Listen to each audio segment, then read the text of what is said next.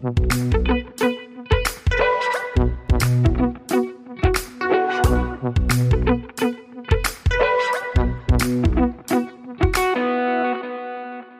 und herzlich willkommen zur sechsten Folge unseres Wissenschaftspodcasts Praktisch Theoretisch aus der Uni Bielefeld. Mein Name ist Stefan. Und ich bin Rebecca. Hallo. Heute haben wir wieder eine ganz praktische Frage mitgebracht, die wir mit wissenschaftlicher Theorie beantworten möchten. Und die Geschichte dieser Frage beginnt in meiner Küche. Wo vermutlich viele Geschichten beginnen, nehme ich mal an. Wir sollten vielleicht auch mal eine Folge zur Soziologie von Praktiken des Zusammensitzens auf Partys machen und warum da eigentlich letztendlich immer alle landen und sich über die wirklich relevanten Dinge des Lebens austauschen. Das stimmt, das wäre sicherlich eine sehr interessante Folge und die Frage ist auch interessant. Ich bin mir sicher, aus diesem Grund gibt es auch schon einiges an Forschung darüber. Diesmal war es allerdings keine Party, sondern ich saß mit einem Freund in meiner Küche und wir haben uns gefragt, was man eigentlich mit diesen ganzen Informationen, die wir täglich bei Facebook, Instagram, Twitter und so weiter hochladen, in Zukunft als Historikerin und Historiker anfangen kann. Denn besonders für Menschen, die jetzt geboren werden, gilt ja, dass quasi deren gesamtes Leben online ist. Also wenn die Eltern Kinderfotos bei Facebook oder Instagram hochladen und so weiter.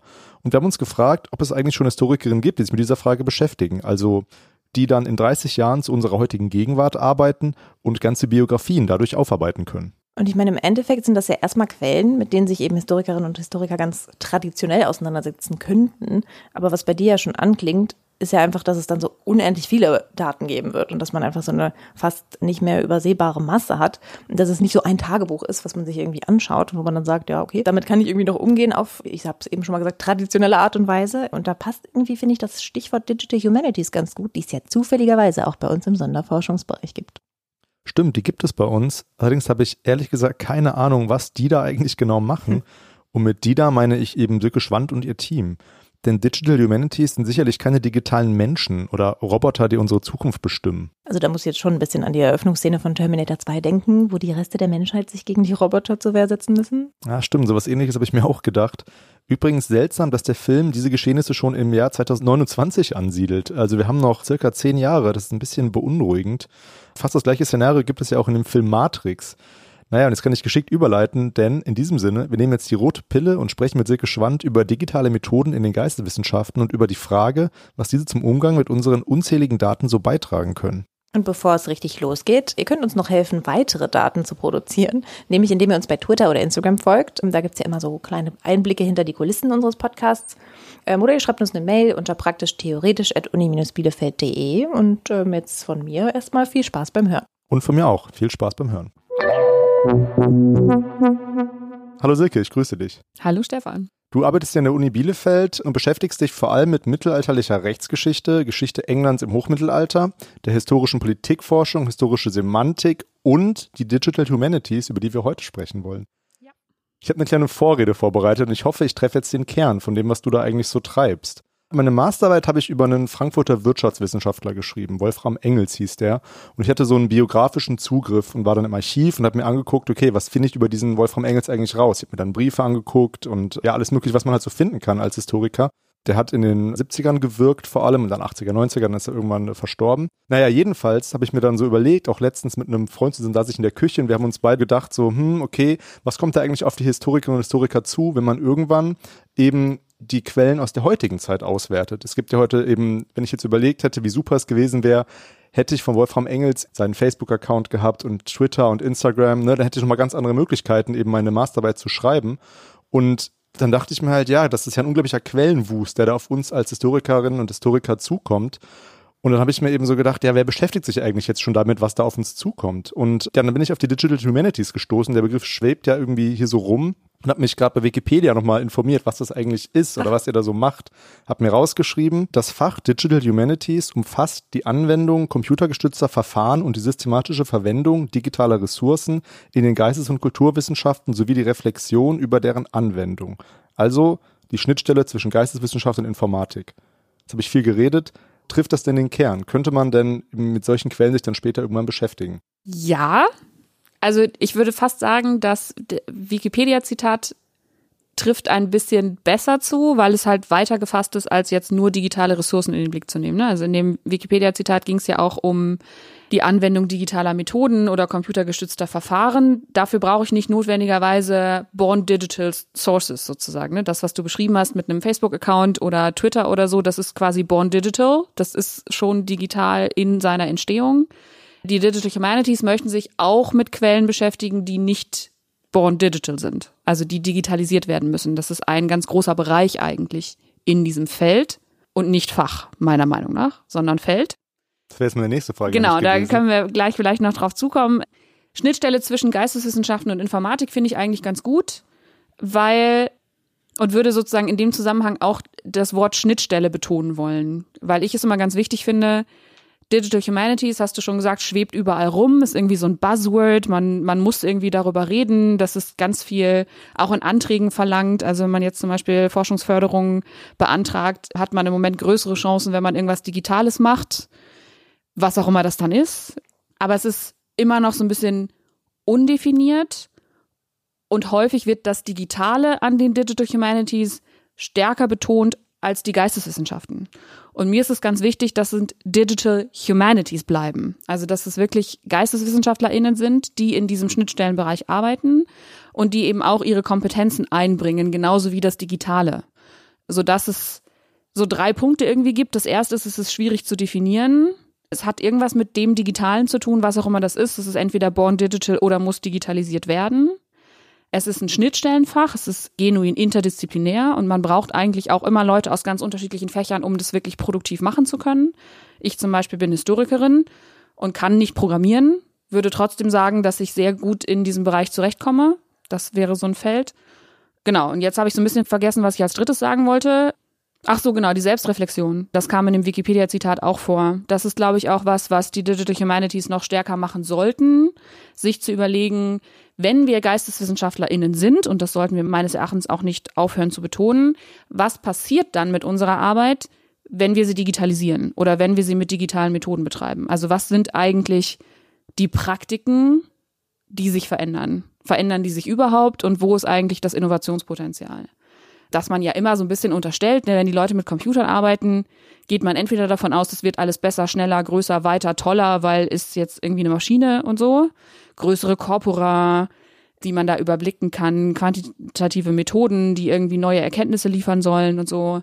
Oder man ist dem total negativ gegenüber eingestellt und sagt, oh, wenn ihr jetzt diesen Computer benutzt, dann lest ihr womöglich keine Bücher mehr. Oder ne, man vergisst sozusagen diesen Humanities, den geisteswissenschaftlichen Anteil das ist so ein bisschen auch, glaube ich, eine Aufgabe, das da eine Beziehung herzustellen und weder das eine noch das andere zu stark zu betonen. Mhm. Ich versuche mal zu folgen. Also der Begriff Digital Humanities, der schwirrt überall rum und wenn man jetzt den Begriff so als Überschrift setzen würde, hast du gerade gesagt, da gibt es dann so drei, ja, so Problembereiche oder Felder, die damit verknüpft mhm. sind. Und ähm, ich würde dir dann gerne noch gleich mal einzeln abarbeiten. Okay. Ich zähle nochmal alle auf. Das erste war so die Frage der Definition. Ja. Das zweite war die Schnittstelle, was ja auch verknüpft ist mit der Frage nach Definition. Mhm. Und das dritte ist dann so, ja, die Selbstbezeichnung der Leute, die da arbeiten in diesem Fach. Genau. Die Definition, das setzt sich aus zwei Wörtern zusammen. Digital muss man, glaube ich, nicht so sehr erklären, was das ist. Das ist alles, was digital ist. Ja. Und Humanities, das sind ja keine Menschen, also es sind keine digitalen Menschen, mit denen du da äh, zu tun hast, sondern es sind Geisteswissenschaften. Genau. So, was sind Geisteswissenschaften? Das soll ich jetzt beantworten. Nein, aber ja. was, fällt da, was fällt darunter? Also ist Soziologie, ist, könnte äh, man, nee. oder? Okay. Soziologie eben nicht. Also die Digital Humanities oder die Humanities verstehen sich eigentlich genuin als Geisteswissenschaften. Das heißt, das sind so die Fächer, die von Philosophie über Sprachwissenschaften, Philologien, Geschichtswissenschaft, alles, was sich irgendwie mit geistigen Produkten beschäftigt, im weitesten Sinne. Und das darüber nachdenken. Bielefelder Geschichtswissenschaft ist natürlich schon fast wieder so ein Grenzfall, weil die Bielefelder Geschichtswissenschaft sich ja seit einigen Jahrzehnten auf die Fahnen schreibt, dass sie historisch sozialwissenschaftlich orientiert ist. Ähm, und damit ist die Geschichte immer so ein Grenzfall. Ne? Also wir wollen ja eigentlich nicht nur Geistesgeschichte machen im eigentlichen Sinne und darüber nachdenken, wie andere Leute sich bestimmte Dinge überlegt haben. Ideengeschichte wäre sozusagen noch so ein Stichwort, sondern uns auch mit Gesellschaften beschäftigen. Das, von daher ist Geschichte vielleicht immer so ein bisschen kann man als Grenzfall sehen, wird eigentlich zu den Geisteswissenschaften gezählt. Die Sozialwissenschaften eben nicht. Und es gibt tatsächlich auch Digital Social Sciences. Ah, okay. Also es gibt sozusagen auch ein neben den Digital Humanities. Also man versucht sozusagen, auch wenn man das Gefühl hat, dass das irgendwie alles ist, aber es gibt schon auch Abgrenzungsversuche. Und diese Abgrenzungsversuche beziehen sich nicht nur auf sozusagen Humanities versus Social Sciences, sondern auch innerhalb der Humanities. Es gibt zum Beispiel Digital History, es gibt Digital Literary Studies, es gibt Digital Philosophy, also sozusagen die Disziplinen innerhalb der Geisteswissenschaften, die natürlich auch ganz unterschiedliche Herangehensweisen symbolisieren, repräsentieren sich dann im Bereich des Digitalen auch nochmal als eigene Disziplinen. Mhm. Das macht eine Definition dessen, was das eigentlich alles ist, eben ein bisschen kompliziert. Da ich auch Historiker bin, versuche ich das mal jetzt runterzubrechen. Also Geschichte ist eine Geisteswissenschaft und ja, ich als Historiker gehe ins Archiv und suche mir Mhm. Quellen und die sind ja in der Regel nicht digital, deswegen fahren wir ja auch noch ins Archiv und gucke ich mir die an und dann forsche ich eben damit und Ja. entwickle Fragestellungen und so. Wie könnten mir denn jetzt die Digital Humanities bei meiner Arbeit helfen? Weil das wären dann ja eben diese Papierquellen, sage ich mal, sind ja keine born digital sources, sondern das sind ja eben Papierquellen. Aber wenn ich jetzt dann dir diese Papierquellen gebe, was würdest du mir dann, was könntest du damit machen? Also erstmal würde ich, glaube ich, nicht nur von den Quellen ausgehen, sondern dich immer erstmal fragen, was möchtest du denn über diese Texte wissen? Oder zu welcher Forschungsfrage sollen diese Texte dir dienen? Was möchtest du analysieren? Weil es, glaube ich, wichtig ist, um zu entscheiden, ob man das dann digital macht oder nicht. Denn wenn es eine Papierquelle ist, dann muss ich das digitalisieren. Und digitalisieren, so im landläufigen Sprachgebrauch, könnte man sich vorstellen, ich scanne das irgendwie ein oder ich mache halt ein Foto. Dann ist es ein digitales Objekt.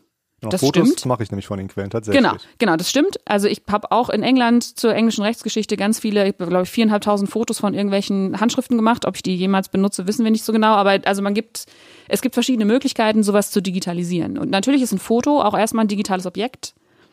Das Problem daran ist aber, dass ich damit ganz wenig Dinge machen kann. Also wenn ich jetzt sozusagen, genau, würde vielleicht noch gehen so. Genau, wenn ich nämlich jetzt wirklich damit arbeiten will, was da inhaltlich drinsteht in dem Text und das computergestützt machen will, dann muss ich das maschinenlesbar machen. Und so Bilder sind nicht so gut maschinenlesbar. Man kann, man kennt das vielleicht von Adobe PDF oder so, ne? Da kann man so eine äh, minimale Texterkennung irgendwie machen. Die wird auch immer besser, weil diese ganzen Tools grundsätzlich immer besser werden. Aber es ist ein relativ hoher Aufwand damit verbunden, von Papierquellen zu maschinenlesbaren Formaten und digitalen Objekten in maschinenlesbaren Formaten zu kommen. Und um zu entscheiden, ob sich das lohnt für dein Projekt oder nicht, müsste ich jetzt nochmal, wie gesagt, zurück zu der Frage kommen, was willst du jetzt damit machen? Weil die meisten dieser digitalen Methoden, die Anwendung finden in den Geisteswissenschaften, die mir so bekannt sind und in denen ich als Historikerin bin ich natürlich vor allen Dingen in der Geschichte unterwegs, aber so auch die angrenzenden Fächer Literaturwissenschaft arbeitet ja hoffentlich auch mal historisch oder mit historischen Texten oder so. Ist halt genau die Frage, was willst du damit machen? Und das sind alles textorientierte Wissenschaften oder im Wesentlichen textorientierte Wissenschaften. Und Textanalyse, die ganzen Methoden, die da zur Anwendung kommen, kommen im Wesentlichen aus der Sprachwissenschaft. Da gibt's ja auch so eine Unterdisziplin Computerlinguistik oder Korpuslinguistik. Und die arbeiten ganz viel mit statistischen und quantitativen Verfahren. Das hilft zur Beantwortung mancher Forschungsfragen, zur Beantwortung anderer Forschungsfragen aber eben auch nicht. Also wenn es sozusagen gar nicht so sehr darum geht, Strukturen in den Texten aufzuspüren, die ich dann vielleicht interpretieren kann oder so, kann es durchaus sein, dass wenn wir uns jetzt darüber unterhalten, okay, was ist denn dein Projekt, dass ich dann das Gefühl habe, das lohnt sich einfach nicht, weil deine Forschungsfrage sich nicht so gut in Einklang bringen lässt mit einer digitalen Methode sozusagen.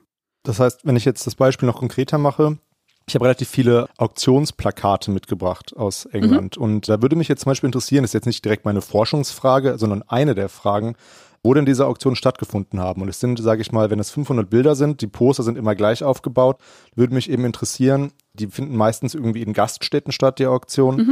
Und die stehen ja immer drauf, wo die sind, aber ich will mir ja nicht alle 500 angucken und rausschreiben. Das heißt, könnte ich da dann quasi auf euch zukommen, auf, euren, auf euer Projekt und sagen, ich möchte gern wissen, wie häufig, wann die Gaststätten, wie oft da irgendwie Veranstaltungen stattgefunden haben und mir die dann auf einer Karte anzeigen lassen? Oder wäre das eben quasi eigentlich nur so eine, ja, oder wäre das eben, das ist ja keine Arbeit, wo man irgendwie sich mit dem Text an sich auseinandersetzt, sondern eher mit so einem, mit so einer simplen, mit so einem simplen, wie soll ich das ausdrücken, einem Rausschreiben oder so. Ja, das geht aber super.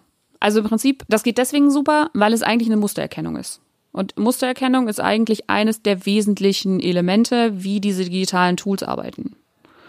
Also ich habe eben gesagt, dass es ganz viel um Textanalyse geht.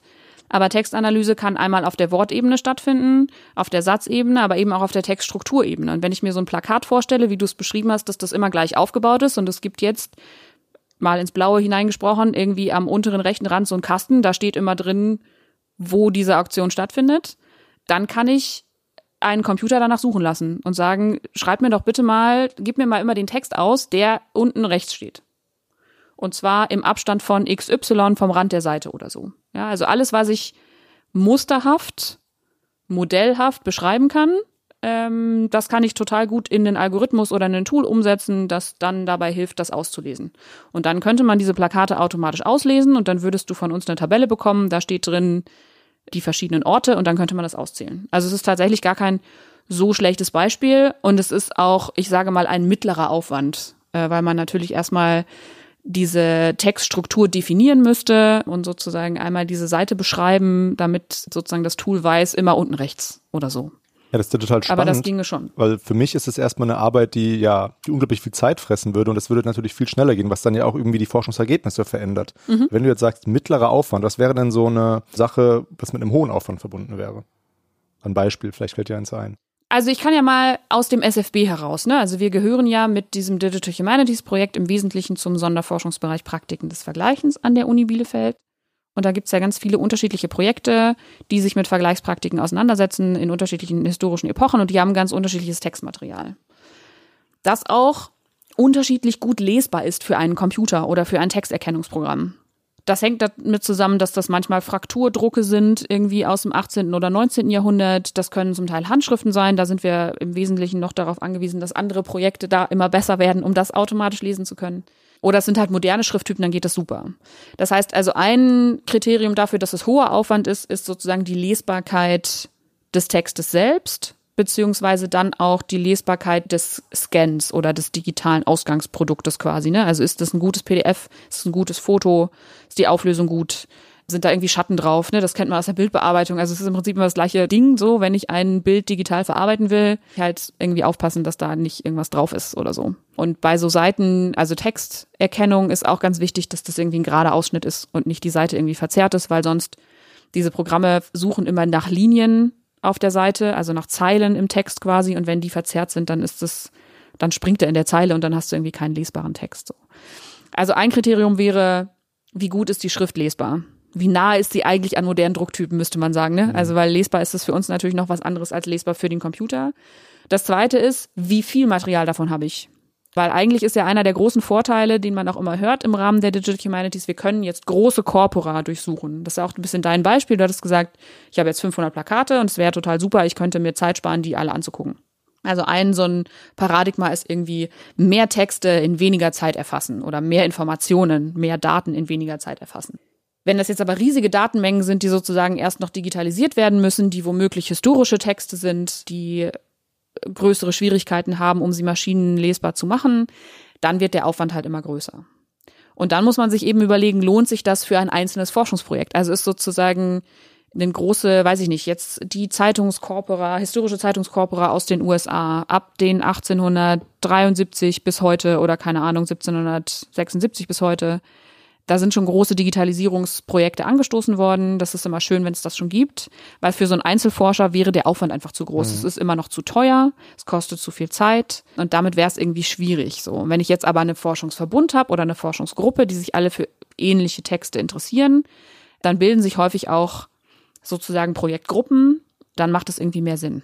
Also das wäre zwei Dinge sind sozusagen einmal die, die Größe des Textkorpus ist irgendwie ein Kriterium, wie groß der Aufwand ist und dann vor allen Dingen die Lesbarkeit und wie lange das dauert. Also ich jetzt zum Beispiel drucke aus dem 16. Jahrhundert, da gibt's einfach noch nicht viele OCR-Programme, also Optical Character Recognition Tools, Texterkennungstools, die das lesen können. Dann wäre der Aufwand, sowas zu trainieren oder überhaupt zu programmieren, halt relativ hoch. Und da muss man sich das überlegen, ob sich das lohnt. Okay, jetzt kann ich mit Digital Humanities schon mal ein bisschen mehr anfangen. Wir sind ja immer noch beim ersten Bereich jetzt gewesen. Der definiert, der definiert, also das war ja ganz bewusst noch mal ein bisschen beispielhaft jetzt aufgezogen mhm. und äh, auch verständlich, denke ich jetzt. Also nicht nur für mich, sondern eben auch für Leute, die sich das gerade anhören. Also das war jetzt die Definition. Ich glaube, da kann man schon mal mit arbeiten. Das zweite, was du gesagt hast, das müssen wir vielleicht gar nicht mehr so genau besprechen jetzt, weil die Schnittstelle wird, denke ich mal, ganz klar. Also man braucht Leute, die Ahnung hat von jetzt beispielsweise Geschichte, also von den Humanities und eben auch von dem Digitalen. Das sind dann eben Informatikerinnen und Informatiker. Und die arbeiten über dem Projekt auch mit. Genau. Wir sind fünf bis sechs Menschen. Das kommt immer ganz drauf an, wer gerade alles so da ist. Und das sind sowohl Geisteswissenschaftlerinnen als auch Informatiker und Informatikerinnen, genau. Und das ist halt deswegen wichtig, weil diese ganzen Maßnahmen, die ich jetzt eben beschrieben habe bei der Digitalisierung, eben diese unterschiedlichen Kompetenzen brauchen, wobei man bei der Texterkennung eher die Informatik und Informatikerinnen braucht, die in der Lage sind, so diese Modelle zu trainieren. Und ich als Historikerin gucke nachher auf das Ergebnis und sage ja oder nein. Also stimmt oder stimmt nicht. wichtiger wird diese Zusammenarbeit und auch wichtiger wird die Rolle der GeisteswissenschaftlerInnen in diesen Projekten, wenn ich digitale Methoden anwende, um diese Texte auch auszuwerten. Also wenn ich jetzt zum Beispiel sage, ich interessiere mich und ich gehe jetzt mal von meiner eigenen Forschung aus, ich habe in meiner Dissertation die Bedeutung eines lateinischen Wortes im Mittelalter erforscht. Also jetzt nicht im ganzen Mittelalter, sondern in einem begrenzten Korpus und so. Aber im Prinzip habe ich mich in der, im Bereich der historischen Semantik dafür interessiert, was ein bestimmtes Wort in einem bestimmten Diskurs bedeutet hat und ob es da verschiedene Bedeutungsaspekte gibt. Und habe das gemacht, indem ich das quantifiziert habe. Also ich habe die Texte quasi digitalisiert, ich habe sie maschinenlesbar gemacht und habe dann immer nach diesem Wort gesucht und mir angeguckt, welche anderen Wörter stehen denn da drum rum, welche Phrasen, welche Ausdrücke kann ich identifizieren, die in die eine oder andere Richtung der Bedeutung deuten. Das Wort, das ich untersucht habe, ist lateinisch Virtus, deutsch Tugend und das kann halt christlich aufgewertet werden, philosophisch interpretiert werden und Virtus hat noch verschiedene andere Bedeutungen, die das deutsche Wort Tugend gar nicht umfassen würde.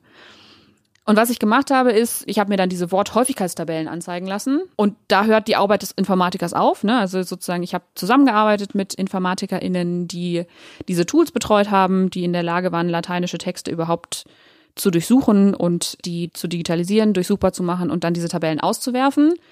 Aber die Tabelle selber tut ja noch nichts. Mhm. Also da habe ich jetzt eine Häufigkeitstabelle und jetzt ist die Arbeit der Informatikerin quasi getan. Ne? Er hat sozusagen ein Ergebnis produziert. Und jetzt muss ich als Geisteswissenschaftlerin mir überlegen, was mache ich jetzt damit? Also was sagt mir eine Worthäufigkeitstabelle für eine historische Fragestellung? Und das ist, glaube ich, das, was nicht zu wenig betont werden kann. Also was immer mehr betont werden muss, mhm. dass es eben Humanities sind und dass wir interpretieren müssen. Mhm. Das sozusagen eine Häufigkeit ist ja noch kein, ist ja keine Aussage. Also dass ein Wort häufig ist, was heißt das? Manchmal hat man die Intuition, okay, dann ist es wichtig. Aber die häufigsten Wörter in der deutschen Sprache sind sinnlose Wörter. Sowas wie und oder er sie es oder sein oder gehen. Das aber jetzt, also was soll ich damit machen? So, ne? Mhm. Das heißt, es ist total wichtig, dann Leute zu haben, die sich diese Häufigkeitstabellen angucken können und versuchen, daraus Sinn zu generieren. Das heißt, eigentlich machen wir immer noch das Gleiche, was wir immer schon gemacht haben, nur an anderem Material. Das Material ist anders aufgearbeitet. Und mir ist es halt total wichtig zu betonen, dass, und da sind wir bei diesen, das ist jetzt sozusagen die Schnittstelle zwischen Schnittstelle und Selbstreflexion, dass man sich halt überlegt, okay, was sind dann meine Aufgaben? Was bleiben meine Aufgaben? Und es ist wichtig zu betonen, weil es gibt sozusagen so eine Grundintuition, habe ich ja eben schon gesagt, entweder man ist total begeistert von moderner Technik und dass der Computer alles kann und man vertraut dem blind und ist alles total super. Davon würde ich abraten. Oder man ist total skeptisch. Davon würde ich genauso abraten natürlich, weil der goldene Weg ist immer die Mitte. Und man muss die Leute irgendwie einfangen und überzeugen, dass das trotzdem was kann. Weil eine Kritik, die ich immer bekommen habe in meiner Dissertationszeit, war, dass ich ja jetzt nur noch Wörter zähle und keine Texte mehr lese. Mhm. Und dass ich dann plötzlich irgendwie sozusagen den Text als Ganzes, den Zusammenhang, das, was der Autor damit sagen wollte und so irgendwie nicht mehr berücksichtigen will, ist natürlich Quatsch. Also weil ich lese ja nicht nur eine Tabelle, sondern ich versuche dann, die Daten, die der Computer produziert, in Verbindung zu setzen mit dem, was ich sozusagen als Geisteswissenschaftlerin über den Text vielleicht weiß. Mhm. Und das kann auch der Vorteil sein, daran diese Computermethoden zu benutzen. Weil das Problem ja häufig ist, als ich mit meiner Dissertation angefangen habe, habe ich mir überlegt, dass ich Virtus untersuchen möchte und zwar auch in einem sehr berühmten Text von Heiligen Augustinus, 426 veröffentlicht, die sogenannte Gottesstadt. De Civitate Dei, da geht es darum, dass er zwei Städte beschreibt, eine irdische und eine göttliche. Und natürlich wollen wir eigentlich alle in die göttliche und das auserwählte Volk sein. Das ist so ein bisschen das Narrativ. Das ist einer der Gründungstexte des frühen Christentums. Und das Problem ist, was mache ich jetzt, wenn ich mir so ein Projekt vornehme? Jetzt gehe ich los und lese die Quelle, und dann lese ich ganz viel Sekundärliteratur. Wenn man sich jetzt vorstellt, der Text ist 476 veröffentlicht, dann gibt es tatsächlich auch im Mittelalter schon Texte über diesen Text. Mhm. Wenn ich das also möchte, kann ich tausend Jahre Kommentare, Interpretationen und Literatur über diesen Text lesen. Und als strebsame Doktorandin fange ich natürlich auch damit an, überhaupt erstmal Wissen anzuhäufen. Das Problem ist nur, dass ich dieses Wissen nie wieder loswerden kann. Wenn ich jetzt nämlich den, die Quelle wieder lese, dann lese ich quasi in jedem Absatz, ah, stimmt, das hat XY in seiner Studie zu, weiß ich nicht, Virtus auch schon mal gesagt. Obwohl es jetzt nicht so viele Studien zu Virtus gab, dankbarerweise, aber ne, das Prinzip ist, glaube ich, klar. Und wenn ich jetzt diese quantitativen Methoden dazwischen schalte, wenn ich jetzt sozusagen dem Computer sage, guck dir doch bitte diesen Text mal an, rein quantitativ, die Textstruktur meinetwegen, die Worthäufigkeiten, dann bekomme ich den Text als Datum oder als eine Sammlung von Daten zurück, wo dieses ganze interpretative Wissen fehlt. Mhm. Und ich Zum finde Glück das ja genau eigentlich. und ich finde das total attraktiv, weil es eigentlich die einzige Möglichkeit ist, alles das, was ich gelesen habe, wieder auszublenden, mir eine Tabelle anzugucken, die eben auch diesen Sinngehalt quasi ausblendet. Also da ist es ist a bag of words, ja? Also man nimmt sozusagen sämtliche Satzstrukturen, schneidet alles auseinander, kriegt eine bag of words und die kann ich jetzt strukturieren nach Häufigkeit, nach Nähe. Ich kann zum Beispiel gucken, welche Wörter werden häufig zusammen in einem Satz verwendet oder was steht häufig zusammen in einem Paragraphen oder so. Und darüber kann ich versuchen, mich irritieren zu lassen. Also eigentlich zu sagen, okay, was weiß ich und was überrascht mich jetzt an dieser Tabelle? Und natürlich sind 85 Prozent der Wörter, die da drin stehen, nicht sonderlich überraschend, weil ich habe ja jetzt viel gelesen und kenne mich irgendwie aus. Und trotzdem gibt es fünf Prozent, die sind überraschend. Und die hätte ich nicht gefunden, wenn ich nicht die Gelegenheit gehabt hätte, dieses Vorwissen irgendwie aufzubrechen. Dafür brauche ich aber die Unterstützung von Informatikern und Informatikerinnen, die in der Lage sind, diese Algorithmen zu manipulieren. Ne, Also ich bin Historiker, ich kann bis heute nicht programmieren, obwohl ich seit 15 Jahren im Bereich der Digital Humanities arbeite. Ich kann aber inzwischen verstehen, wie ein Modell funktioniert. Ja, also wie muss ich sozusagen über eine Forschungsfrage nachdenken, damit ich entscheiden kann, was für eine digitale Methode macht jetzt irgendwie Sinn, um das zu analysieren. Aber, und deswegen ist es halt total wichtig, immer wieder zu sagen, das Interpretieren, also das, der Anteil der Humanities an den Digital Humanities ist genauso groß. Das hätte ich mich jetzt gerade gefragt. Also, ob du, da so eine, ob, du da, ob du da so eine Gleichberechtigung siehst. Weil es klingt jetzt ja schon so, und das, also natürlich ist es eine sehr wichtige Arbeit, die Historiker und Historiker leisten, eben die Interpretation von Texten und Quellen. Seid ihr denn gleichberechtigt? Ich würde Sinne- sagen, im Idealfall schon. Also natürlich sind in so Forschungsprojekten, es ist halt wichtig, die so zu stricken, dass eine Gleichberechtigung hergestellt werden kann. Wenn ich jetzt den Informatikern, so wie ich das eben beschrieben habe, klingt es ja jetzt so, also ich habe irgendwann so einen Informatiker damit beauftragt, so ein Programm zu schreiben, das mir eine Liste ausspuckt und dann ist mir der Informatiker egal. Das ist blöd. Also so würde ich es irgendwie nicht machen. Aber wenn man Digital Humanities ernsthaft betreibt, und das ist auch in ganz vielen Projekten in Deutschland und international so, dass man das macht, ist es eben so, dass man sich überlegt, was interessiert denn auch die andere Seite? Und da sind wir ganz schnell bei so Beispielen, die auch inzwischen zu Buzzwords geworden sind, sowas wie Machine Learning, ähm, Deep Learning, künstliche Intelligenz, neuronale Netze. Ja, das schwebt auch überall rum.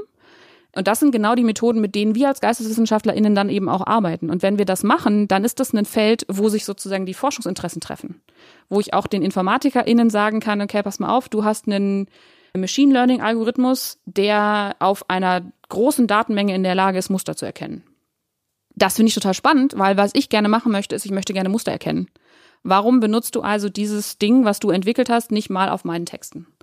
Und das habe ich genau gemacht. Ich habe mit einem Kollegen, der ist Physiker, mal gesprochen über so eine Projektidee. Das ist total am Anfang, aber ist eigentlich ein ganz schönes Beispiel dafür.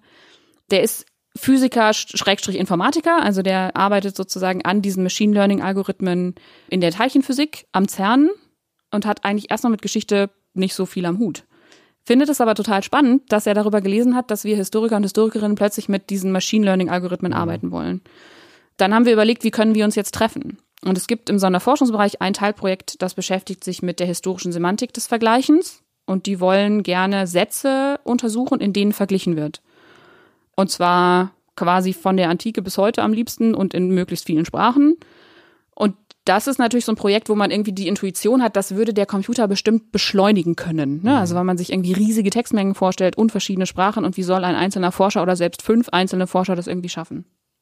Und dann haben wir überlegt, wie sehen denn solche Sätze aus, in denen verglichen wird? Jetzt gibt es so ein paar, die sind relativ offensichtlich. Also entweder steht drauf, ich vergleiche übrigens, oder ich bin größer als du, oder ich habe eine Brille, du nicht. Das sind so Oder genau wie? Oder Genau, so. also es sind sozusagen, es gibt bestimmte Strukturen, da wird offensichtlich verglichen.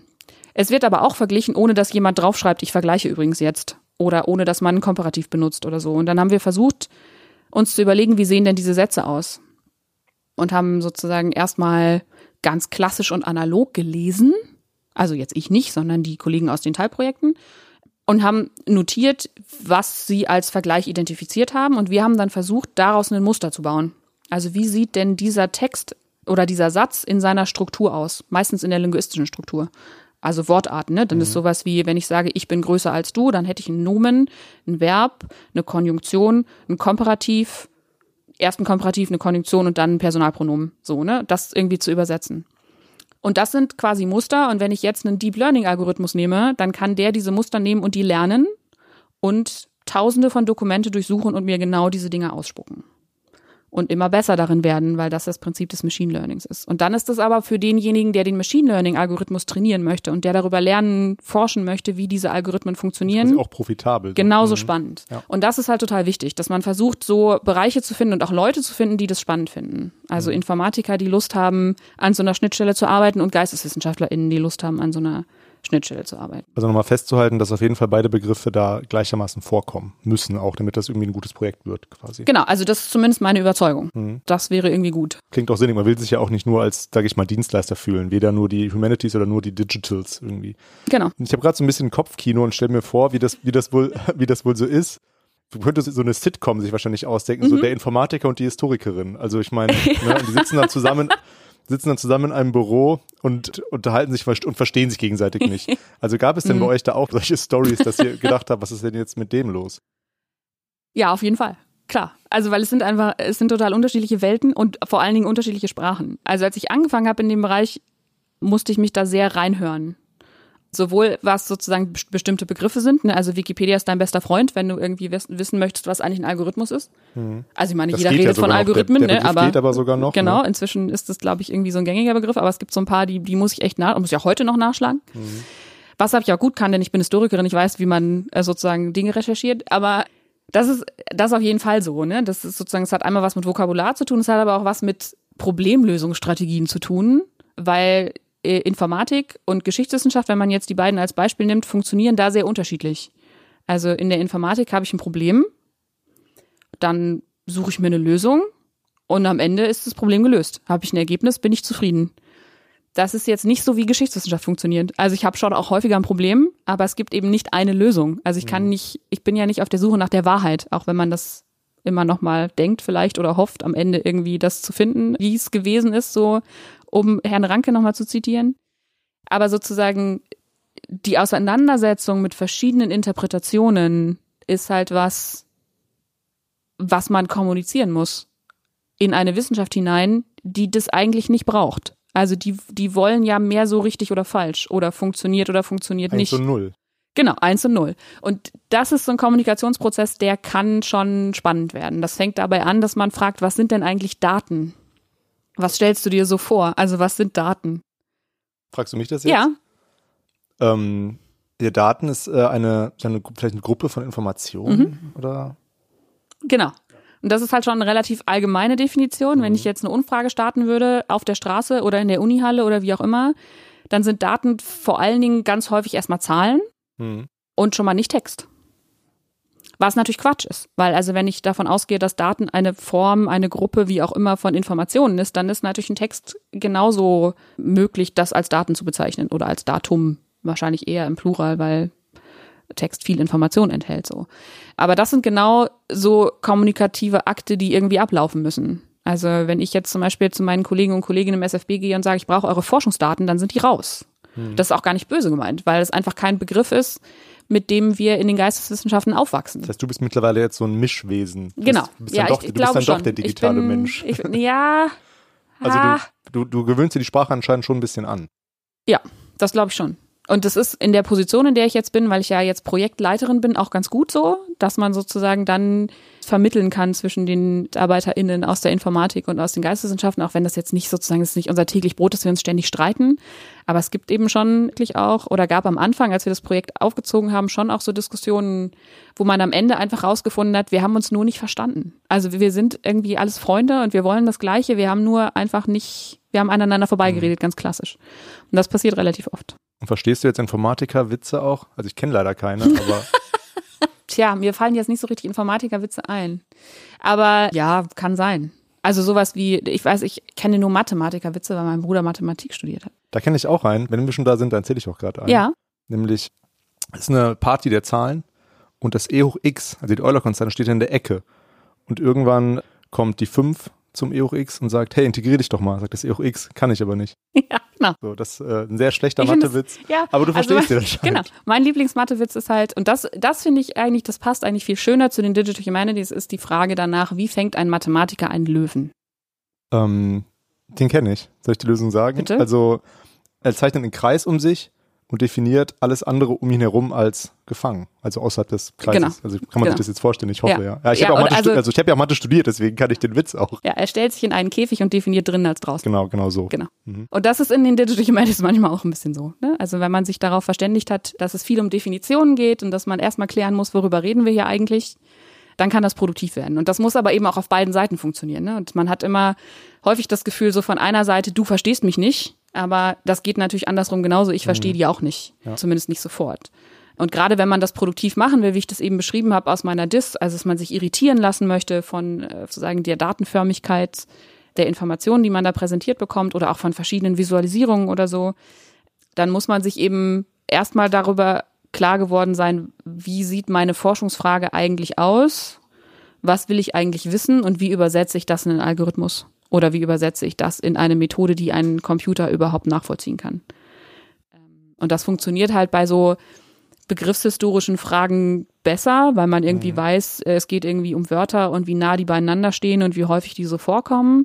Und von da aus muss man halt immer gucken, wird sozusagen die Abstraktionsstufe immer höher. Ne? Also das Beispiel mit den vergleichsvollziehenden Sätzen ist dann halt sowas, wo man sagt, okay, gut, da geht's irgendwie auch noch um Wörter, aber da muss ich halt schon anfangen, so übergeordnete Strukturen zu entwickeln oder mir das irgendwie vorzustellen und ein Modell zu bauen. Das ist Ne? ja selbst für Menschen noch schwierig durchzuführen. Genau, weil das, genau. man muss ja eben sehr viel überlegen und sobald der Computer, klar, der muss diese Informationen, der, man muss die dem einspeisen quasi und der soll dann irgendwann selber lernen, also wie du gerade gesagt hast. Genau.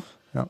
Und äh, was dann eben auch wichtig ist, ist sozusagen über Datenmodelle nachzudenken. Also wenn ich jetzt zum Beispiel eine Datenbank baue, wenn du jetzt für deine 500 Aktionsplakate oder Auktionsplakate diese Informationen ablegen möchtest, wer da wann, wo, in welchem Gasthaus irgendwas gemacht hat, dann würdest du das vielleicht gerne in der Datenbank haben und dann musst du dir eben auch vorher überlegen, okay, welche Struktur haben meine Daten, welche Informationen möchte ich eigentlich später abrufen können und so. Und das ist was, was Geisteswissenschaftler immer schon machen was sie aber nicht gewohnt sind zu erzählen. Also wir sind eigentlich nicht gewohnt, diese Datenmodelle laut zu denken und das zu überlegen, sondern wir arbeiten ja irgendwie schon mal auch mit Kategorien und mit Orientierungshilfen und so weiter. Aber das wirklich so laut zu sagen und das als Modell zu verstehen, ist, glaube ich, was, was wir lernen müssen, um auch besser mit Informatikern und Informatikerinnen zu sprechen, wohingegen die lernen müssen, dass eine Lösung nicht die Lösung ist. Hm. Sind wir schon mitten bei der Selbstreflexion eigentlich Genau. drin? Geht das denn auch in die Richtung, was du gerade gesagt hast, mit den, was man lernen muss? Also ich, ich weiß noch von meinem Mathestudium, da mussten wir auch ein bisschen programmieren, aber ich kann es auch nicht mehr besonders gut, eigentlich gar nicht mehr. Ähm, da war immer wichtig, dass man seinen, seinen Code quasi auch so dokumentiert, dass Leute, die ihn danach benutzen, wenn man jetzt in der Firma arbeitet, ist ganz klar. Man programmiert dann irgendwas und dann wird man gefeuert, weil, man, weil die Firma einsparen muss oder so. Und dann kommt eben der nächste Informatiker, Informatikerin und die soll sich dann an den Code ransetzen und man muss dann eben ja, den Code nachvollziehen können. Das ist bei uns, Geisteswissenschaftlern wäre es dann eben so die, schwieriges Wort, die intersubjektive, wie heißt das, intersubjektive Nachvollziehbarkeit, also Genau. dass man quasi ne, vermittelt, was man, wie man eigentlich die Informationen her hat und wie man eigentlich damit weiterarbeiten kann. Trifft denn da der Begriff Open Science zu? Also wenn alles digitalisiert ist irgendwann und man die gut dokumentiert, eben diese ganzen Informationen, die da dann irgendwie produziert werden, jetzt von, von den Papierquellen, sage ich mal, oder von den Papiersachen und hin zu den Born Digital Sachen. Das ist ja eigentlich eine unglaubliche Möglichkeit jetzt für die Menschheit an sich, dass man da irgendwann sehr viele Informationen eben hat und dann eben die Historikerinnen und Historiker nicht mehr ins Archiv gehen müssen zum Beispiel. Also Stichwort Open Science. Ja. Stichwort Open Science ist ein gutes Stichwort. In mehrfacher Hinsicht, weil es auch ein Problem ist. Also ich glaube, was du gerade gesagt hast, sind im Prinzip auch schon wieder zwei Sachen. Das eine ist, das mit der Dokumentation ist halt was, was aus dem Bereich der Informatik total bekannt ist und genau wie du es beschrieben hast, eigentlich auch total üblich ist und jeder der gute Informatiker arbeitet eigentlich so. Ehrlich gesagt arbeiten Geisteswissenschaftlerinnen nicht so sauber in ihrer Dokumentation. Das liegt auch an dem Produkt, das wir so produzieren, weil wir schreiben am Ende einen Aufsatz oder ein Buch oder so und versuchen über sowas wie einen Fußnotenapparat irgendwie nachvollziehbar zu machen, wo wir unsere Informationen herhaben. Aber wie wir die verarbeitet haben, mithilfe welcher Methoden wir welche Entscheidungen getroffen haben, die Entscheidung, warum ich jetzt diese Fußnote setze und nicht eine andere, warum ich diese Quelle genommen habe und nicht eine andere, welche Fehlentscheidungen ich im Forschungsprozess vielleicht getroffen habe. All das, was in so einem Prozess der Softwareentwicklung in der Informatik mit dokumentiert wird, das fällt bei uns alles weg. Ja, also alles, was ich, wenn ich arbeite und ich lese Sekundärliteratur, dann schreibe ich ein Exzerpt, dann schreibe ich raus, was ich wichtig finde, auf welcher Seite, in welchem Buch das steht und generiere sozusagen schon sowas wie ein Datenaggregat, also eine Zusammenstellung von verschiedenen Informationen, die ich dann weiterverarbeite. Wenn man berühmt ist wie Luhmann, dann wird es eben. Äh, dann gibt es irgendwann einen Zettelkasten, der jetzt digitalisiert wird. Übrigens Genau, großartiges genau. Projekt. Mhm. Genau. Oder man hat dann sozusagen irgendwann diese Hausbibliothek oder so, ne? Also Wähler, zum Beispiel Mhm. Hans-Ulrich Wähler, Bielefelder Historiker, da ist er jetzt gerade sozusagen als Museumsraum seine Bibliothek wiederhergestellt worden, um genau zu verstehen, wie haben die Leute gedacht. Aber das ist uns nicht, das lernen wir nicht. Und in den Digital Humanities ist das unabdingbar, dass man das macht. Gerade wenn es sozusagen auch um die Entwicklung von Tools geht, wenn es um die Entwicklung von Datenbanken geht und so, dass man irgendwie lernt zu dokumentieren, wo habe ich mich falsch entschieden, welches Tool hat nicht gut funktioniert und so. Das ist, glaube ich, was, was wir als Geisteswissenschaftlerinnen noch lernen können. Zumindest das zu dokumentieren, weil wir tun das eigentlich schon. Ne? Und das ist so ein bisschen das mit der Selbstreflexion. Welcher Anteil unserer Praktiken, unseres täglichen Arbeitens verändert das Digitale eigentlich wirklich. Manche davon werden nur übersetzt. Also ich schreibe jetzt nicht mehr nur in mein Notizbuch oder nur mit der Schreibmaschine, sondern ich benutze ein elektronisches Datenverarbeitungsprogramm, nämlich im Computer. Das heißt, eigentlich arbeiten wir alle digital.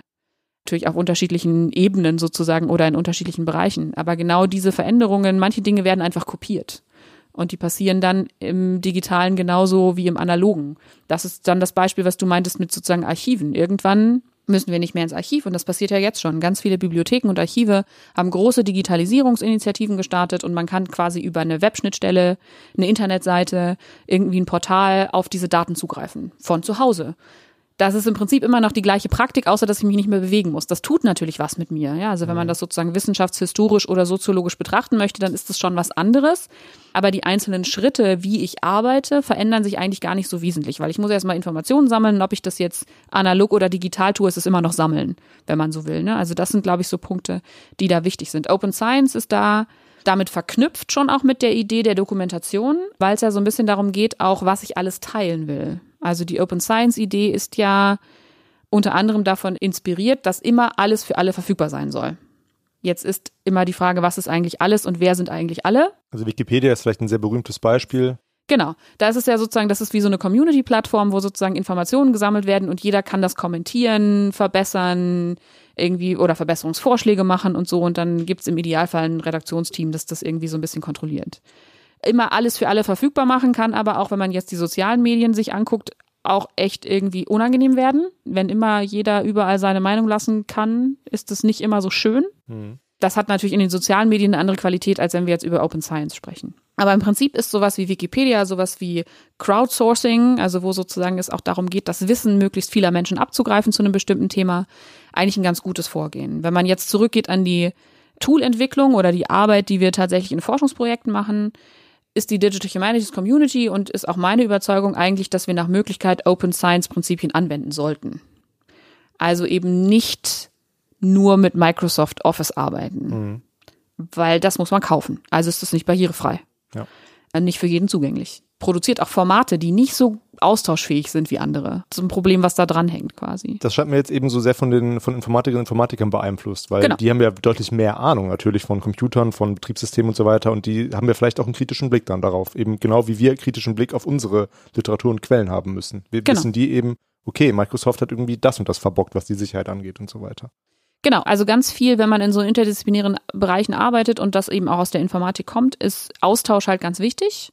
Da hängen dann eben auch Austauschformate dran. Also es muss irgendwie lesbar sein. Und wenn man sich jetzt überlegt, dass man quasi schon Microsoft Office und Windows und Apple, Mac und Keynote und Pages daneben legt, dann war das nicht immer so kompatibel wie heute. Äh, Und man hatte da quasi schon die ersten Austauschschwierigkeiten, weil man Dokumente nicht öffnen kann. Das kennt vielleicht jeder. Ne? Du kriegst von irgendjemandem irgendwas geschickt, meinetwegen auch aus LibreOffice oder so und versuchst die Datei zu öffnen und kannst es nicht und es Ja, geht irgendwie nicht und es ist irgendwie kein, genau, so, es ist ja. halt kein Austauschformat so. Und das ist ein Prinzip der Open Science, dass man versucht, sich auf Standardformate zu einigen, die als Austauschformate funktionieren. Und das ist etwas, was den InformatikerInnen näher ist als den GeisteswissenschaftlerInnen, weil wir eigentlich so nicht funktionieren. Wir reden halt. Also ich meine, auch da gibt's Grenzen und irgendwie Kommunikationshindernisse und Austauschformate, die funktionieren und die, die nicht funktionieren. Aber ne, sozusagen ist das irgendwie eine andere Vorgehensweise und anderes Gespür auch dafür, wie wichtig das eigentlich ist, Interoperabilität herzustellen, wie das so schön heißt. Ne? Also, dass ich sozusagen Daten aus einer Datenbank rausnehmen kann, die in eine andere Datenbank importieren kann, ohne dass es da große Konflikte gibt. Also, dass ich sozusagen Daten austauschbar machen kann. Und das ist, glaube ich, was, wo wir Aufmerksamkeit generieren können und wo sich auch so ein bisschen so ein Kulturwandel andeutet in den Humanities, aus den Digital Humanities heraus, weil gerade in den Geisteswissenschaften, glaube ich, in vielen Teilen immer noch so eine Kultur vorherrscht, das sind meine Informationen, das sind meine Quellen, ich habe das, das ist meine Interpretation, das ist mein geistiges Eigentum. Und das ist ja auch total berechtigt. Aber wenn ich dabei bleibe und immer sage, es ist mein geistiges Eigentum, kommt halt der Austausch ein bisschen zu kurz. Und das passiert jetzt ganz viel, dass zum Beispiel so Projekte aufgesetzt werden, die total tolle digitale Edition von irgendeiner Handschrift machen. Oder von, weiß ich nicht, den, den Briefen von irgendwelchen Wirtschaftshistorikern aus den 70er mhm. Jahren oder so. Ja, also da kann man sich ja unterschiedliche Nachrichten vorstellen. Und dann machen die das und dann stellen die das online mit aber einer Benutzeroberfläche. Das ist auch erstmal eine gute Idee, weil man darf das nicht unterschätzen, die Bedeutung von Benutzeroberflächen und irgendwie Barrierefreiheit im Internet und überhaupt Zugang und so. Es gibt einige grausige Homepages ne, von Wissenschaftlerinnen ja, ja, und Ja, so. mm, ja. Hm. Und dann gibt es so, das hatten wir kürzlich ein Kollege von mir gesagt, man nennt es dann sonst also sozusagen immer ein Expert-Tool, was im Prinzip heißt, es ist so kompliziert, dass ihr das nicht verstehen müsst.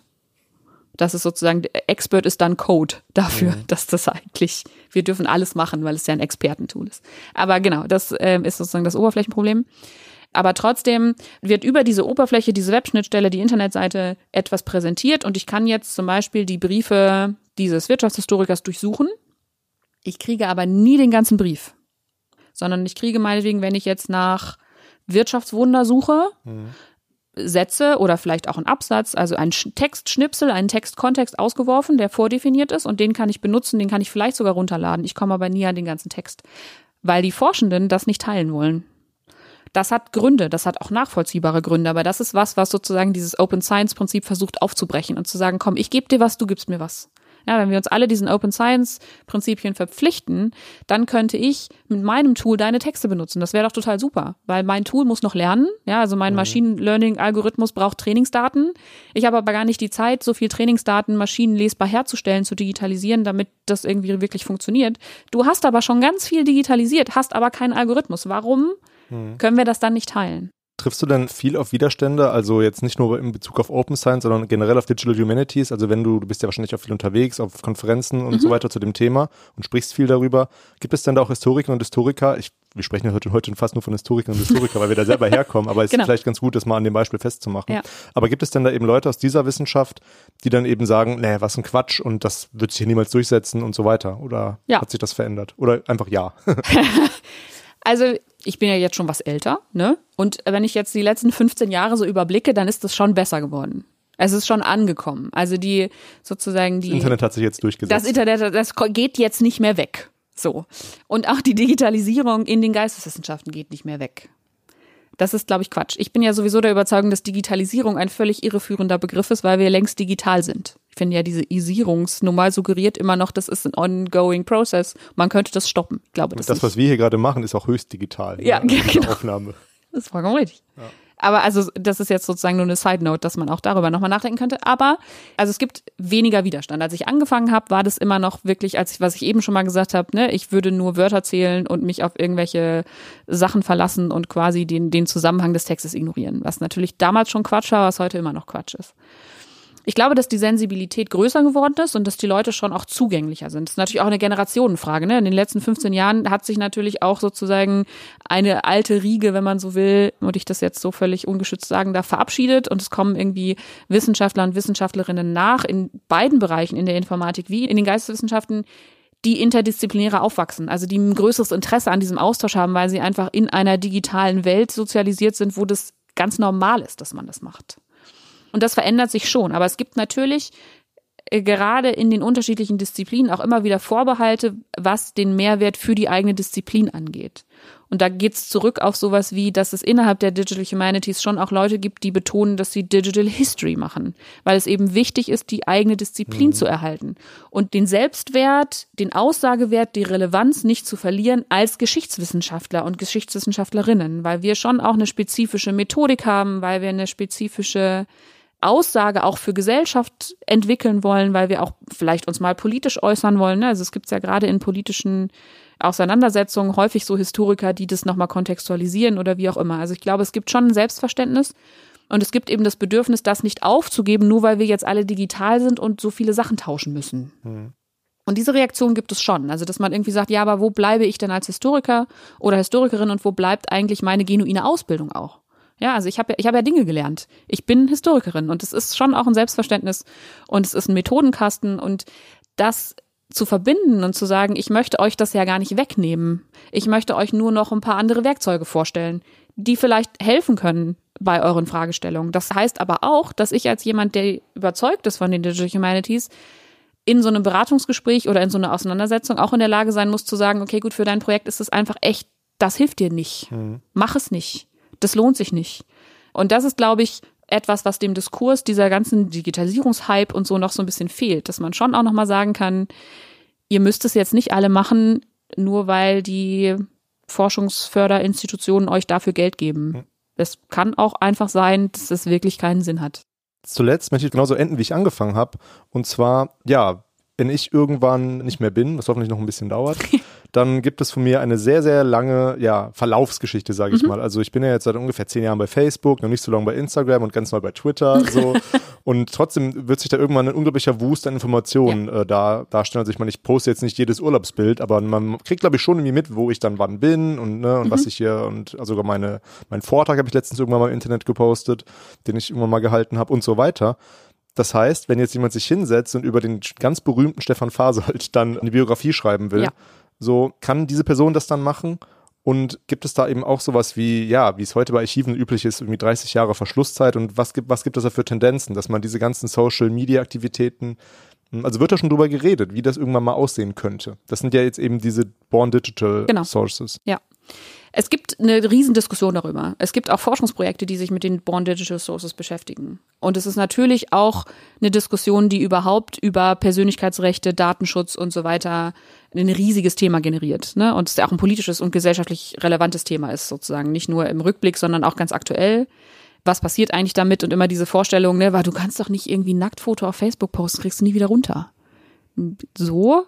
Vielleicht geht das inzwischen, vielleicht wird es tatsächlich gelöscht. Sind jetzt immer wissen, ja, eben, ewig. Das Internet vergisst gar nichts. So. Und ich glaube, das ist, auch das ist so eine Bewusstseinsfrage, ne? Also ich meine, was man da einmal rauslässt, es gibt Leute, denen ist das egal, die heißen Donald Trump, das ist irgendwie Peng, aber es gibt Leute, die müssen da vielleicht sensibler mit umgehen. Das ist so eine Seite. Das andere ist sozusagen, um das wissenschaftlich aufzubereiten, es gibt so ein paar Initiativen, die tatsächlich versuchen, das zu archivieren. Also ähm, ein Twitter-Archiv zu machen. Ja gut, aber also Mark Zuckerberg archiviert ja auch. Also, aber der genau, ist ja kein Wissenschaftler. Aber das, genau, also das ist sozusagen ein Unterschied. Ne? Also ich, ich würde jetzt mal unterscheiden zwischen Speichern und Archivieren. Also dass ah, okay. man irgendwie mhm. Daten speichert und äh, behält und irgendwie ablegt und womöglich verkauft, ist so das eine. Das finden wir alle nicht so gut. Also viele Menschen finden das nicht so gut. Aber sozusagen sowas als Quelle zu archivieren, mhm. da gibt's verschiedene Initiativen tatsächlich, die versuchen das für die Nachwelt und genau für Forschung, soziologische, historische, wie auch immer Forschung irgendwie zu erhalten, weil das natürlich auch irgendwie so ein fleeting Medium ist. Ne? Also ich meine, es ist da und es ist weg. Also eigentlich ist so ein Tweet, wenn man jetzt bei Twitter unterwegs mhm. ist, ich weiß gar nicht, wie weit zurück ich meine Timeline theoretisch angucken könnte, aber ich fürchte, das geht nicht, bis ich angefangen habe. Mhm. Oder vielleicht doch, ich habe sozusagen die App noch nicht verstanden. Kann sein. Aber sozusagen eine Systematisierung und Archivierung bedeutet ja eben immer Systematisierung und auch Auffindbarmachung am Ende. Also natürlich produzierst du ganz viele Daten in den sozialen Medien. Aber oder auch Fotos auf meinem Rechner. Oder auch, genau, auch also irgendwie also. tausend digitale Fuß- und Fingerabdrücke und was auch mhm. immer. Aber die zu finden später. Also wenn jetzt jemand sagt, der berühmte Stefan Fasold, was hat denn der so gemacht? Ist halt die Frage, ob wir das so aufbewahren, dass man das wie in einem Archiv später auch finden kann. Dann müsste man das ja auszeichnen. Also dann müsste ja für die Nachwelt erhalten bleiben, dass du das warst und wann das geschrieben ist. Und, und so. verstehe ich gerade nicht, weil bei meinen WhatsApp-Nachrichten, das ist ja, da steht ja, ist meine Nummer und man kann da sicherlich nachvollziehen, okay, die Telefonnummer hat mir jetzt irgendwie die letzten zehn Jahre gehört und so weiter. Bei Facebook, da habe ich vielleicht einen falschen Namen, aber trotzdem würde man es ja irgendwie, also okay, das ist dann eher das Problem. Also wenn man sich Nicknames, genau, wenn man sich mit Nicknames anmeldet, das ist eben das Problem, wie man das auffindet und wie man das eben alles quasi. Genau, und oder wenn, und wenn du eine Telefonnummer so. wechselst. Mhm. Und dann ist eben auch die Frage, was davon darf gespeichert werden. Mhm. Also das ist einfach eine Datenschutzfrage heutzutage. Und für jemanden, der dich später finden will, also worauf ich eigentlich hinaus will, ist, dass man in so einer Systematisierung immer sowas wie Metadaten braucht. Also ich muss Daten beschreiben können, um sie zu archivieren, abzulegen und wieder aufzufinden. Also es muss irgendwann dran stehen, das ist der Facebook-Account von Stefan Fasold. Das klingt jetzt total banal, Aber als Leute damals nur Briefe geschrieben haben, schriftlich und per Botenreiter in die Welt geschickt haben, musste da auch draufstehen, von wem das gekommen ist, mhm. obwohl da ja ein Name drunter steht. Und wir würden im Archiv trotzdem einen Metadatensatz brauchen. Also ich glaube sozusagen die Logik dessen, was alles gespeichert wird. Und natürlich hat jeder deiner Tweets irgendwie einen, einen Datenstempel und liegt auf irgendeinem Server, auf irgendeinem Speicher irgendwie rum bis in alle Ewigkeit. Aber der Stempel, wann du das gepostet hast und von welchem Account es kommt, das womöglich auch nicht mit Klarnamen abgespeichert ist, sondern mit irgendeiner ID versehen ist, weil sonst würde ja dieses System irgendwie völlig überladen sein. Und vielleicht gibt es zwei Stefan Fasolz. Ich weiß, glaube ich, in Deutschland fünfmal Silke Schwand. Ja, also da müsste man ja irgendwie auch nochmal entscheiden können, wer von denen das jetzt war. So. Und das meine ich. Also sozusagen die Frage ist, wie schaffen wir es, die sozialen Medien so zu dokumentieren, dass die als Quellen versehen mit einem Metadatensatz für spätere Wissenschaftler und Wissenschaftlerinnen nachvollziehbar und auffindbar bleiben. Und das ist momentan noch nicht ganz klar, weil da auch die rechte Lage einfach nicht geklärt ist. Genau, was du angesprochen hast. Gibt es da eine Sperrfrist von 30 Jahren? Klar, ist ja nicht abgeschafft. Also noch müsste man genau das machen. Also noch könnte erst jemand in 30 Jahren an deine persönlichen Daten. Nach meinem Tod dann. Genau. Mhm. Ja. Und das ist einfach eine Frage auch, wohin sich die Gesellschaft entwickelt und wie wichtig uns da Privatsphäre bleibt. Und ich meine, in Europa haben wir ja jetzt gesehen, ist es schon noch wichtig. Das treibt Leute auf die Straße, irgendwie Persönlichkeitsrechte und vergleichbare Dinge. In anderen Gesellschaften ist es leider nicht so. Und dann muss man sich einfach irgendwie überlegen, was da passiert. Aber es gibt heute schon Bemühungen darum, Born Digital Sources, und das geht ja auch zurück bis in die 70er, 80er, 90er Jahre. Also ich meine, seit es sozusagen digitale Textverarbeitung gibt oder auch sozusagen frühe Formen von Chatprogrammen oder Foren oder so, ne? Also ich mhm. habe einen Kollegen Oliver Kiechle, der macht sowas zu Born Digital Sources aus den 80er Jahren. Also das total, sieht total cool aus. Ich meine, kein Mensch erinnert sich daran, wie das ausgesehen hat, wenn man sich das vorstellt, wie das heute aussieht. Aber da gibt's schon auch sozusagen Initiativen aus dem Bereich, die würde man auch den Digital Humanities irgendwie zuordnen, weil es sozusagen um digitale Ressourcen und digitales Material geht und dann auch häufig wieder mit digitalen Methoden verarbeitet werden, weil es ist eben Born Digital. Also die gibt es und da wird sicherlich auch in Zukunft noch ganz viel Forschung zu geben. Ja, das ist total spannend. Dann reden wir vielleicht in zehn Jahren nochmal, wenn es ja, unseren Podcast dann noch gibt. Und vielleicht können wir dann auch schon die ersten digitalen Quellen auswerten zusammen. Sehr gut, machen ja. wir. Ja, ich danke dir für das Gespräch. Es war, hat mir sehr viel Spaß gemacht. Vielen zuletzt Dank. haben wir immer noch eine Frage an unsere oh, oh. Gäste. Und zwar, was hast du zuletzt gelesen? Was habe ich zuletzt gelesen? Ich lese gerade zwei Sachen gleichzeitig. Mhm. Und zwar einen Kriminalroman für zu Hause. Säkulum heißt der. Das ist so ein Krimi über Live-Rollenspieler. mich auch schon geoutet und eine Quellenedition über die umherziehenden Richter in England im 13. Jahrhundert. Mhm. Kannst du beides empfehlen? Ja. Ja, okay, dann ja, vielen Dank. Gerne. Das war unsere Folge zu den Digital Humanities und ich bin jetzt jedenfalls um einiges klüger. Also ich definitiv auch. Ich habe einiges gelernt. Und was mir jetzt im Gedächtnis geblieben ist, sind auf jeden Fall die zwei Mathematikerwitze. Das hat nämlich was mit unserer nächsten Folge zu tun, auf die ihr euch schon mal freuen könnt, denn da geht es auch um Mathematik. Und was mich aber sehr beruhigt an der Sache ist, dass jetzt die Roboter nicht anfangen, uns zu beherrschen. Genau, jedenfalls nicht in den nächsten zehn Jahren. Wenn ihr unseren Podcast bei iTunes gehört habt, dann lasst uns doch gerne mal eine Bewertung und ein paar Sterne da. Das würde uns sehr freuen. Und ja, bis zum nächsten Mal.